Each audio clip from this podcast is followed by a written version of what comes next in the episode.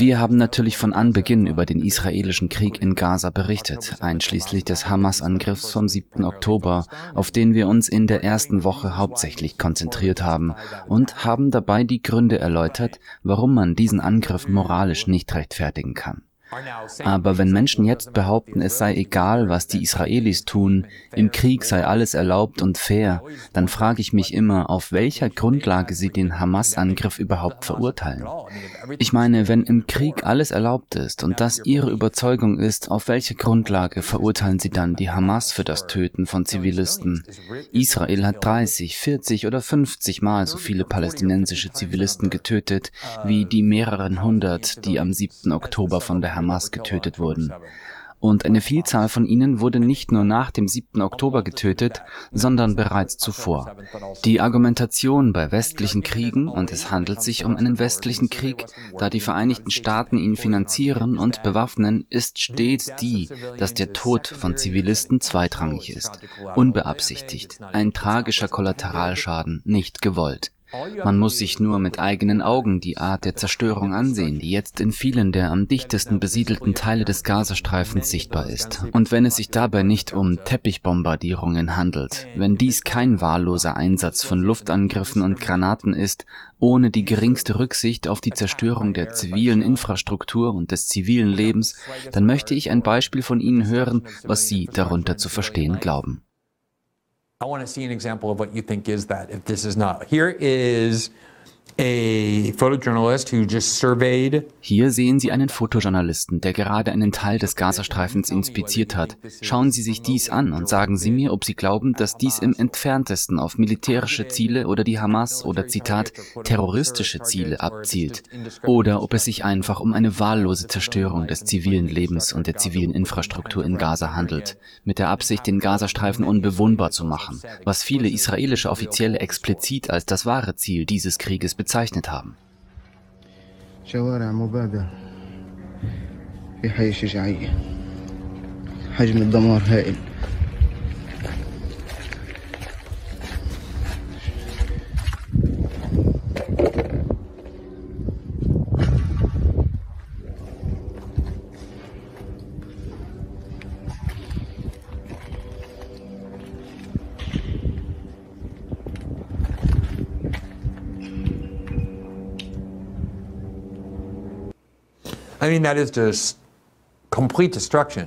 Das ist die völlige Zerstörung. Nur sehr wenige Gebäude stehen noch, sogar noch weniger, die nicht irreparabel beschädigt sind, die nicht abgerissen und wieder aufgebaut werden müssen. Es gibt keine Kanalisation, kein Gesundheitssystem, kein Wasser. Der größte Teil von Gaza, die dicht besiedelten Teile des Gazastreifens, unbewohnbar. Und das ist alles das Ergebnis monatelanger massiver Bombardierungen. 2000 Pfund Bomben, wie sie die Vereinigten Staaten nicht mehr in Gebieten einsetzen, in denen sich Zivilisten aufhalten, weil die Zahl der zivilen Opfer einfach zu hoch ist, um sie moralisch zu rechtfertigen. Und ein Video nach dem anderen zeigt, wie es im Gazastreifen aussieht. Einer der vielen Faktoren, die die Gewalt in Gaza zu einem beispiellosen Krieg gemacht haben, ist die Zahl der getöteten Journalisten. Westlichen Journalisten ist der Aufenthalt in Gaza nicht gestattet. Die einzigen, die nach Gaza vorgedrungen sind, waren diejenigen, die unter der Aufsicht und dem Schutz des IDF und der Zensur der IDF vor Ort waren. So hat auch CNN gesagt, dass seine Berichterstattung der israelischen Zensur unterliegt. Sogar die Berichterstattung aus Israel. Und dann gibt es Propagandisten wie Douglas Murray, die für ein oder zwei Tage bei der IDF eingebettet wurden und dann zurückkamen, was natürlich ein Grund für ihre Auswahl im Hinblick darauf war, dass sie bereits so pro-israelisch eingestellt waren. Das meiste, was wir über Gaza wissen, stammt aus zwei verschiedenen Quellen. Erstens von unabhängigen Hilfsorganisationen, sehr mutigen Leuten, von Organisationen wie Ärzte ohne Grenzen und humanitären UN-Gruppen, UN-Hungergruppen, unabhängigen Gruppierungen, die an vielen Kriegen beteiligt sind. Aber jede dieser Gruppen wird automatisch des Antisemitismus Antisemitismus bezichtigt, um jegliche Information, die von ihnen kommt, zu verunglimpfen und schlecht zu machen. Und dann gibt es noch Journalisten in Gaza, die ebenfalls beschuldigt werden, Propagandisten der Hamas zu sein und die in Rekordzahlen getötet wurden. Seit Beginn dieses Konflikts vor nur drei Monaten sind in Gaza mehr Journalisten getötet worden als im gesamten Irakkrieg. Genau genommen der gesamte Krieg gegen den Terror in nur drei Monaten. Und viele dieser Journalisten wurden nicht bei der Ausbildung ihrer beruflichen Tätigkeit, sondern zu Hause bei ihren Familien getötet. Ganze Familien wurden ausgelöscht. Es ist eindeutig, dass Journalisten ins Visier genommen wurden, weil Israel der Welt die Realität ihres Handelns vorenthalten will. Wie man so schön sagt, ein Bild sagt mehr als tausend Worte. Bilder wie diese sind es, die Israel der Welt nicht zeigen will, und deshalb leben viele der Journalisten, die diese Bilder zur Verfügung gestellt haben, jetzt nicht mehr. The Economist ist eine Zeitschrift, die man nur schwer abtun kann, wenn es um Israel geht, denn sie ist und war schon immer vehement pro-israelisch, wie der größte Teil des Vereinigten Königreichs auch. Tatsächlich ist und bleibt die offizielle redaktionelle Position des Economist seit dem 7. Oktober die, dass der israelische Krieg in Gaza gerechtfertigt ist. Sie haben jedes Recht, dort einzugreifen und, Zitat, die Hamas zu zerstören. Sie haben Israel seit Beginn des Kriegs verteidigt. Behaupten Sie also nicht, The Economist sei israelfeindlich oder pro-Hamas, es sei denn, Sie glauben, dass jede Zeitschrift, die Belastendes über Israel druckt, automatisch und von Natur aus antisemitisch und parteiisch ist, sodass man nur Leuten trauen kann, die sich positiv über Israel äußern.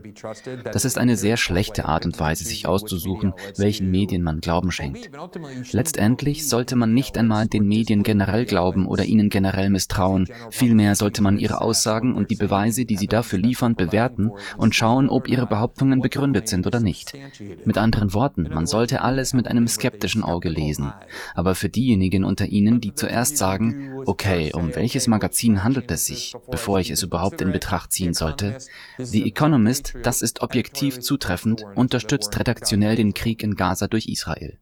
Hier ist The Economist vom 10. Januar. Erst letzte Woche lautete die Schlagzeile, wie schlimm ist es in Gaza? Während Israel des Völkermords beschuldigt wird, schauen wir uns die humanitäre Krise an.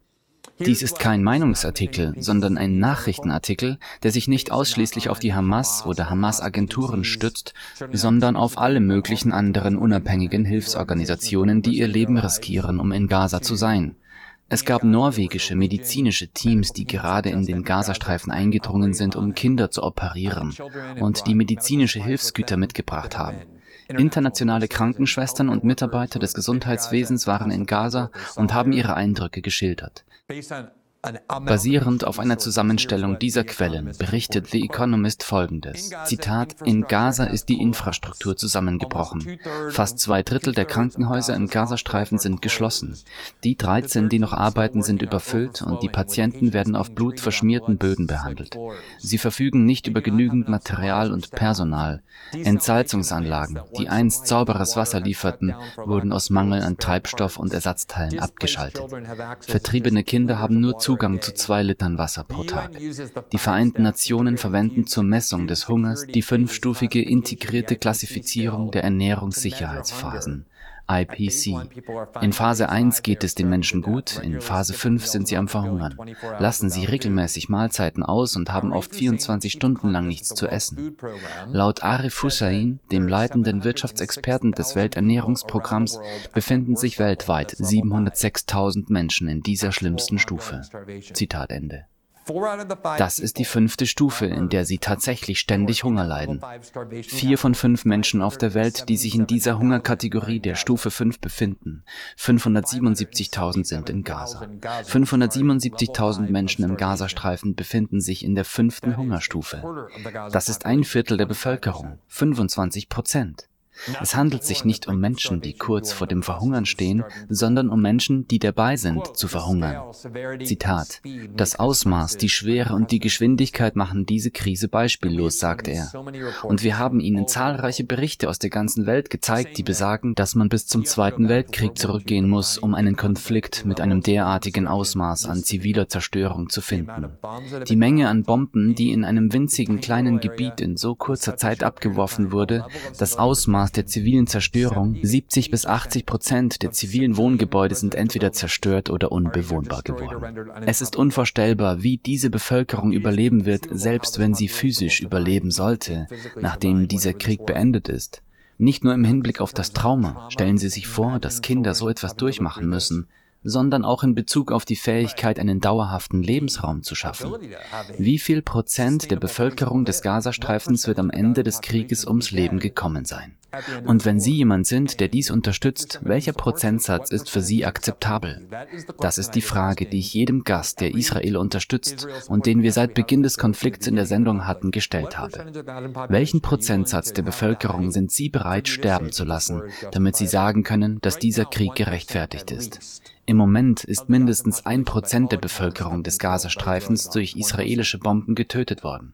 Ein Prozent. Somit ist ein Prozent der Menschen, die am 7. Oktober noch am Leben waren, in nur drei Monaten gestorben. Und nach allem, was man hört, geht dieser Krieg weiter. Und wir werden in den nächsten zwei, drei Monaten sehen, wie Menschen massenhaft an Hunger sterben. Aber auch an behandelbaren Krankheiten wie Infektionen, da in Gaza keine Antibiotika erlaubt sind. Denken Sie daran, dass der Gazastreifen unter einer israelischen Blockade steht. Der israelische Verteidigungsminister kündigte zu Beginn dieses Krieges an, dass sie keine Lebensmittel, kein Wasser, keinen Treibstoff und keinen Strom nach Gaza lassen werden. Er begründete dies damit, dass es sich um menschliche Tiere handele, die als solche behandelt werden müssen. Mittlerweile wurde an einigen Stellen die Einfuhr geringfügiger Hilfsgüter gestattet, die jedoch bei weitem nicht ausreichen, um die Bevölkerung am Leben zu erhalten. Und wir sprechen hier nicht darüber, ob die Israelis Israelis diese Hilfe leisten sollten. Das behauptet auch niemand. Was wir fordern ist, dass die Israelis internationalen Organisationen erlauben sollten, diese Hilfe sicher zu verteilen, damit nicht eine große Zahl von Zivilisten, darunter auch Kinder, in großer Zahl an Hunger und behandelbaren Krankheiten sterben. Das entspricht der grundlegenden Kriegslegalität und Kriegsmoral. Und wenn Sie nicht daran glauben, dann erheben Sie keine Einwände und bezeichnen Menschen als Terroristen, wenn sie einen Krieg auf eine bestimmte Art und Weise führen, die sie irgendwie moralisch verwerflich finden wollen. Denn sie haben bereits erklärt, dass sie nicht an dieses Konzept in Bezug auf Kriege glauben. Und dann ist da noch die Frage, warum die Vereinigten Staaten die Kosten dafür tragen sollten. Eines der Argumente, die ich immer wieder zu hören bekomme und zum Teil, weil ich ein Kritiker Israel und des israelischen Krieges bin und auch ein schwuler Mann bin, ist ein sehr gängiges Argument im Westen, nicht nur um den Krieg in Israel zu rechtfertigen, sondern um jegliche Maßnahmen des US-Sicherheitsstaates zu rechtfertigen. Das ist die Berufung auf den Kulturkampf im Allgemeinen und insbesondere auf LGBT-Themen. So ist es ein verbreitetes Argument zu behaupten, die Hamas stehe LGBT feindselig und ablehnend gegenüber, sie töte homosexuelle Menschen, toleriere Homosexualität bisweilen nicht.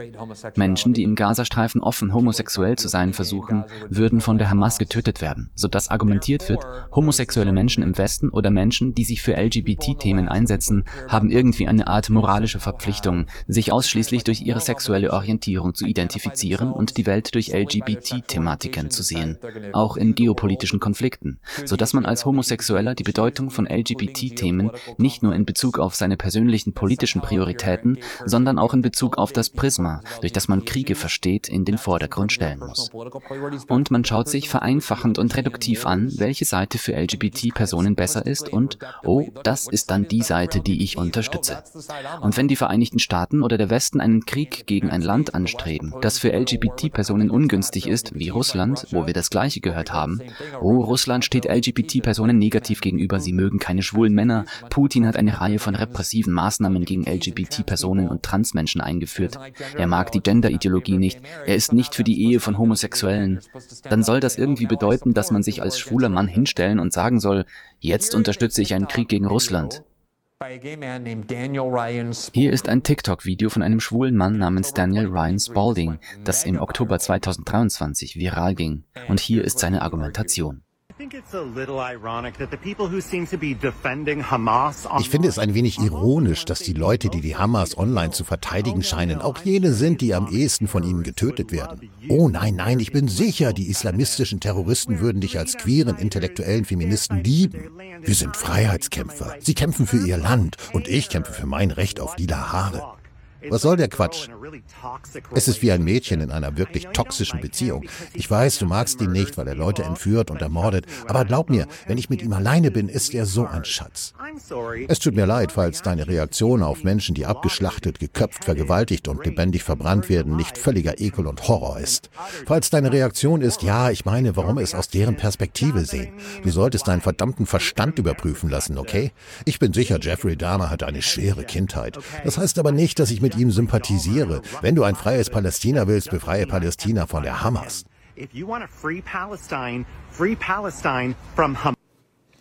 All right, so Viele Konservative lieben dieses kleine mit den Fingern schnippende Kesse-Video zur Verteidigung von Israel. Lassen Sie mich Ihnen nur einen Teil zeigen, den ich hier sehr bemerkenswert finde. Wie ich schon gesagt habe, ging dieses Video viral. Nur dieser eine Teil hier. Hören Sie sich das an. Er ist so ein Schatz. Es tut mir leid, falls deine Reaktion auf Menschen, die abgeschlachtet, geköpft, vergewaltigt und lebendig verbrannt werden, nicht völliger Ekel und Horror ist. Falls das deine Reaktion ist, ja, ich meine, warum es aus deren Perspektive sehen? Du solltest deinen verdammten Verstand überprüfen lassen. Wie sah also die Reaktion auf dreieinhalb Monate aus, in denen Menschen bei lebendigem Leib verbrannt und zu Tode gebombt wurden? In denen Kindern die Gliedmaßen abgerissen wurden, in denen Menschen ohne Betäubung Arme und Beine amputiert wurden und in denen 25.000 unschuldige Menschen starben, von denen die Hälfte Frauen und Kinder waren. Ist es Entsetzen und Abscheu und all die anderen Adjektive, die er so frech anführte? Oder war es Oh, wir müssen es aus der israelischen Perspektive betrachten. Als Angehöriger der Bürger der Vereinigten Staaten, als Angehöriger des Westens und als jemand, der auf der Seite der Menschen steht, die mehr Kriege führen als jedes andere Land der Welt, ist es etwas, was die Vereinigten Staaten und der Westen mit extremer Regelmäßigkeit tun, ständig Wege zu finden, um ein massenhaftes Abschlachten zu rechtfertigen und wenn wir es dann tun, ist unser Argument stets das, welches dort verurteilt wird, nämlich, oh, nun, man muss es im größeren Zusammenhang sehen. Man kann nicht nur die Aktionen der Israelis in den letzten drei Monaten berücksichtigen, man muss sich anschauen, was am 7. Oktober passiert ist. Man muss es im Kontext betrachten, also von der israelischen Seite aus. Das ist immer die Art und Weise, wie Kriege gerechtfertigt werden. Aber dieses allgemeine Argument, dass die Hamas gegenüber LGBTs feindlich gesinnt oder gewalttätig tätig ist, zwingt insbesondere homosexuelle Männer dazu, auf der Seite Israels zu stehen. Das bekomme ich immer wieder zu hören.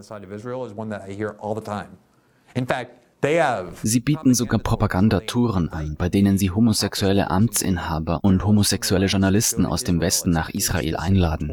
Es handelt sich um spezielle Touren für Homosexuelle in Tel Aviv. Man zeigt ihnen die schwulen Bars von Tel Aviv und die Sexshops in Tel Aviv und macht sie mit vielen schwulen Männern in Tel Aviv, schwulen israelischen Männern bekannt. Und man sagt ihnen, seht euch an, wie sehr das homosexuelle Leben in Israel blüht.